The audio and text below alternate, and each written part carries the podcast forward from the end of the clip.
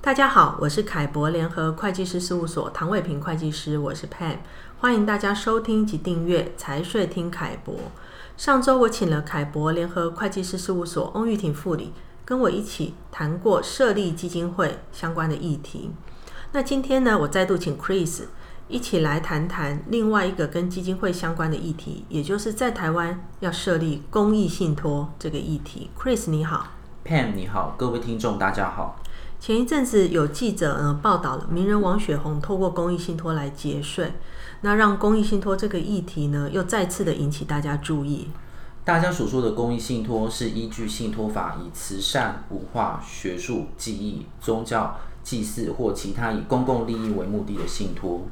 捐助给公益信托一样享受所得税的减免。例如，个人可以在所得的百分之二十限额内抵减个人所得税。且捐助合于规定的公益信托，不视为捐赠总额或遗产总额，没有赠与税或遗产税的问题。如果是真的要做公益，我觉得公益信托其实是不错的选择哦，因为公益信托比基金会的弹性更大，法规上的限制也比较少。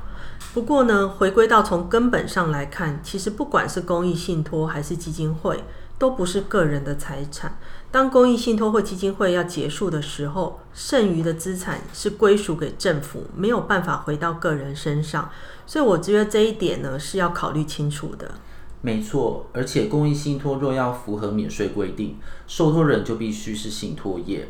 通常就是银行的信托部，那就要考虑到每年固定要支付给受托人，就是支付给银行信托部的费用这一项成本。嗯，不过公益信托跟基金会比起来，当然是相对还是比较有弹性一点哦。例如说，呃，他不要求公益支出一定像基金会一样要超过收入的百分之六十才能免税，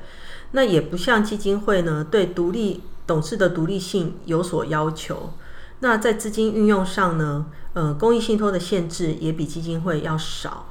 不过，公益信托还是有一些法令上应该遵循的要求。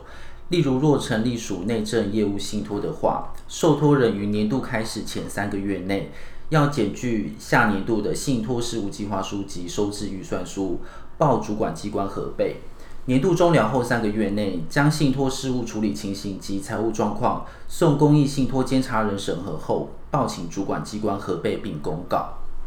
虽然目前法令上，公益信托跟基金会相比，公益信托在各种各项监管上比较没有基金会那么严格，